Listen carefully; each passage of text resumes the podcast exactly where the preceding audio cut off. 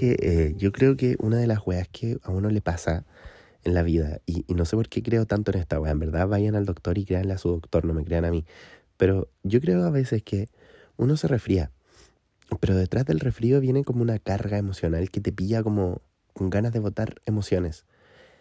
Creo a veces que el resfrío no es porque sí, sino que es tu cuerpo diciéndote como, oye, weón, es momento de parar, es momento de que prestes atención a esto, es momento de que te des cuenta de que debes ponerle pausa un poco a tu vida. Entonces yo me resfrié estos días y fue un, un resfrío que puedo decir que uno de los más tristes que he vivido en mis 23 años de vida. Porque viene, vino acompañado de un episodio depresivo cuático. Y ustedes me van a decir, pero no estáis tomando terapia, weón. Para ahí, chica. Para ahí. Lo que pasa es que hay algo que se llama cambios. Hay algo que se llaman recaídas. Y eso no significa que retrocedes. Eso significa que vuelves, pero puedes volver a avanzar. Y así son los avances en la vida. No siempre vas a ir derecho a la línea y a la línea de la felicidad y llegar al éxito, no. Bueno, pueden haber recaídas. Y no por eso fallaste toda tu vida. ¿Cachaste mi, mi don de rapero ahí? Conche tu madre, el buen talentoso, ¿no? Ya. Bueno, volviendo al tema. Tuve esta recaída emocional, bien difícil, en la que yo estuve mucho tiempo de estos tres días pensando en mi mente en lo fracasado que era. Estuve pensando en que soy muy poco unido a mi familia, que soy una persona que está sola en Santiago, que aparte de ser una persona que está sola en Santiago, que se siente sola, que mm, era un flojo, porque mientras estaba resfriado tenía la pieza al pico, desordenada, cuestionándome y juzgándome, pensando cosas, haciendo cosas que no me hacían sentir bien en el minuto. Aparte de ya sentirme mal físicamente, me sentía mal mentalmente. Entonces no estaba enfermo tan solo del cuerpo, sino que también de la mente, bueno, y eso es terrible porque las peores, los peores dolores vienen de ahí. De todas maneras, traté de, de como a minutos del día tirar para adelante. Un día que me levanté, fui, me junté con un weón, me lo comí. Sí, weón. ¿Tú crees que me siento feliz de eso? No me siento feliz. Porque, puta, igual como que, mira, me pasó una weá que yo la voy a contar, weón. Que este weón, habíamos hablado antes, ya nos conocíamos desde antes. Y cuando nos conocimos desde ese antes, él me miró las uñas y me dijo, oye, ¿y por qué te pintáis las uñas? Como, ¿desde cuándo eres travesti? Y con todo el respeto que se merecen los travestis de Chile y del mundo, como el asumir que eres algo con tan solo mirarte, como, ¿de qué estás hablando, weón? Como si me pongo rosado automáticamente eres mujer, como los tiempos cambiaron. Estaba en un estado mental tan débil, siento yo, este fin de semana, en el que me sentía tan solo, que empecé a buscar como contención en gente que claramente no me le va a dar, weón. Y gracias a Dios em, pude divisar muchas cosas en la terapia que tuve esta semana. Esto fue el fin de ella. Si la gente puede cambiar en unos días, me prometo a mí mismo que no va a volver a pasar. Me, y, y este, empiezo a hablar con este weón durante el fin de semana y me dice como ya juntémonos de nuevo la weá. Y yo tengo mi, tenía mis uñas hechas. No estaban al 100, ya tenían como un y algo hechas. Pero me las saqué. Me las saqué por miedo. Y fui y me junté con este weón. Y me lo comí. Y yo no tenía mis uñas, Ahora las miro. Y hay solo recuerdos de ellas como la pintura que queda al borde, porque no la despegué bien. Y me, dio mucha pena el haberme puesto en esa situación porque yo no soy así. Yo no hago esas cosas. Pero por alguna puta razón lo hice, weón. Y no me siento decepcionado. Voy a decir, voy a ser honesto, no me siento decepcionado de mí porque estoy comprendiendo mis procesos y estoy comprendiendo el por qué actúo de algunas formas.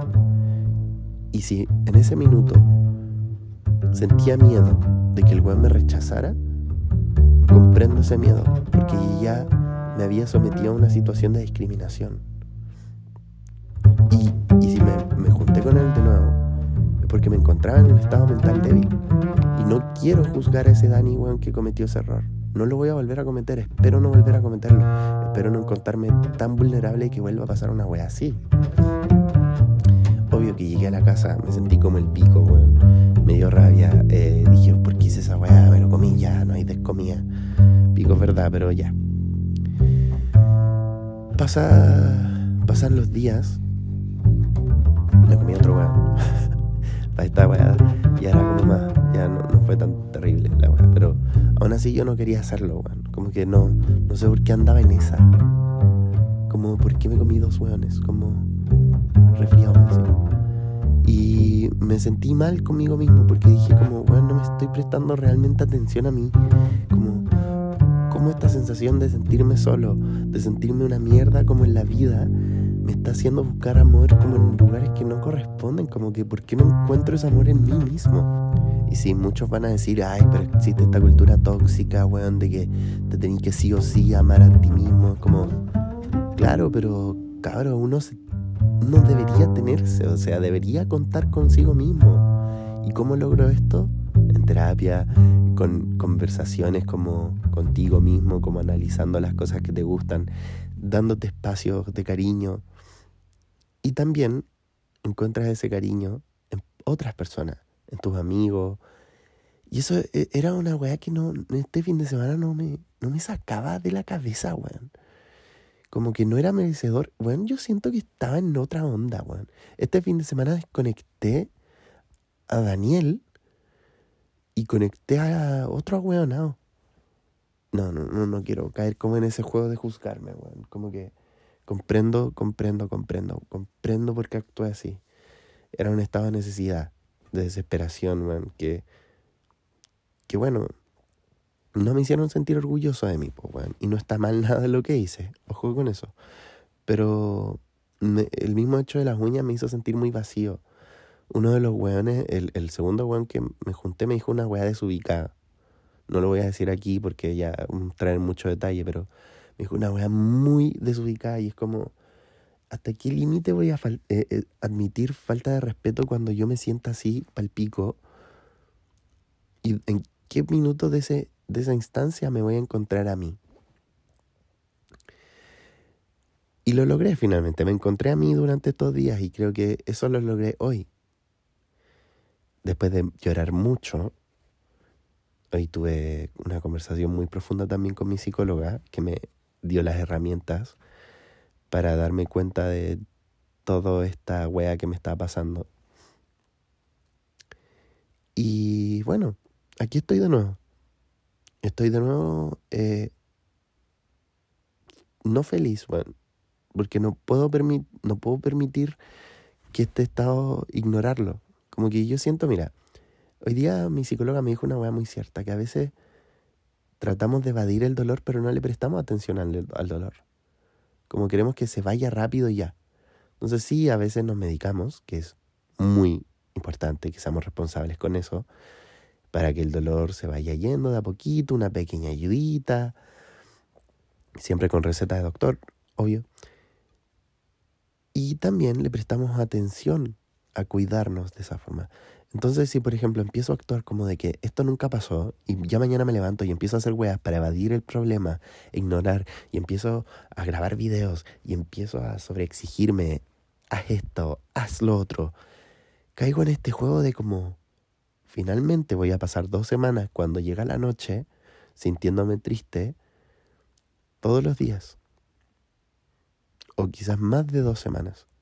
Y mientras ahora me enfoque en lo que estoy sintiendo, en lo que viví, en lo que las experiencias me han ido formando como persona, quizás le puedo prestar atención a este dolor mental o a este dolor, sí, mental que estoy sintiendo, que no es físico, pero que viene desde los sentimientos, que es mucho más fuerte a veces, y puedo trabajarlo. Y como, ok, si un resfrío, yo si estoy resfriado y me acuesto y estoy cuidándome físicamente, ¿Por qué también no le hago esa pausa a mi mente?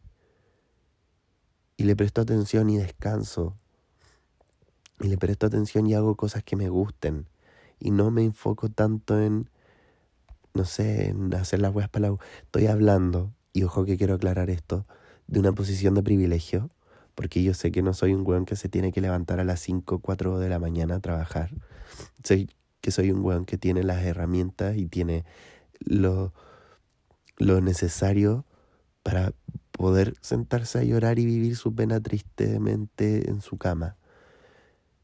Desearía que todos tuvieran ese espacio, weón. Desearía, porque la salud mental es muy importante en este país, weón.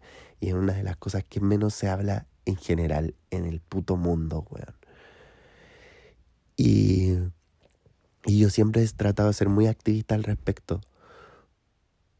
Porque porque es importante el prestarle atención, weón, a tu amigo que está sentado a tu lado. Importante tomarle atención a tu mamá. Es importante prestarte atención a ti mismo. Y, y hacerla, weón. Y, y curar ese dolor mental del que nadie se da cuenta. Y cuando tú decís, no, es que estoy triste, buenito, te dicen, ah, pucha la talla, pero tenemos que hacer esto, esto y esto. Como, bueno, ¿escuchaste que estoy triste? O sea, si te digo que me duele la puta pierna, todos van a decir, paremos, paremos, paremos, que le duele la pierna. O si quieres, puedes venir a jugar la pelota otro día porque te duele la pierna. Pero si me duele la mente, ¿quién chucha me va a decir como, ok, descansemos? La vida culia está yendo muy fuerte ahora. Podemos hacer esta weá mañana. Y, y sí, me siento muy raro estos días. Tomé decisiones en mi vida que no quería haber tomado. Pero hay un lugar donde uno puede volver, que es el punto cero. Y el punto cero es para volver a empezar. Pero ojo, no es un menos uno, no es un menos dos, no estás retrocediendo. Estás yendo al punto cero vas a volver con más herramientas, con más experiencia al punto cero y vas a partir como en un videojuego con, con qué cosas vas a poder ocupar. Y cada vez que vuelvas al punto cero vas a tener más cosas. Y esas cosas son herramientas de la vida. Las herramientas que consigues con tu experiencia, con tu aprendizaje personal, con la terapia, con tu círculo que te rodea, con la gente que te ama y contigo mismo. Así que aquí estoy de nuevo, en este punto cero. Hoy miércoles, que se sube este capítulo, esto lo estoy grabando en la madrugada, 2.22 de la mañana, mira. Qué interesante la hora. Lo estoy grabando tarde, pero mañana por la mañana, cuando despierte, voy a despertar desde mi punto cero. Y ustedes están escuchando este capítulo muy, muy como saliendo de la puerta del horno. Pero es como sincero, weón. Es sincero desde el fondo de mi corazón. Bueno, pero fuera huevo esto, este, el, hoy fue un día en especial muy fuerte. Porque hoy fue el día en el que yo realmente me di cuenta como de, de, de que tenía que frenar. Como me di cuenta como de, de lo que me había pasado, de lo fuerte que habían sido mis días. Y justo coincidió con la terapia. Y bueno, la terapia de hoy yo creo que fuera huevo es la terapia más importante.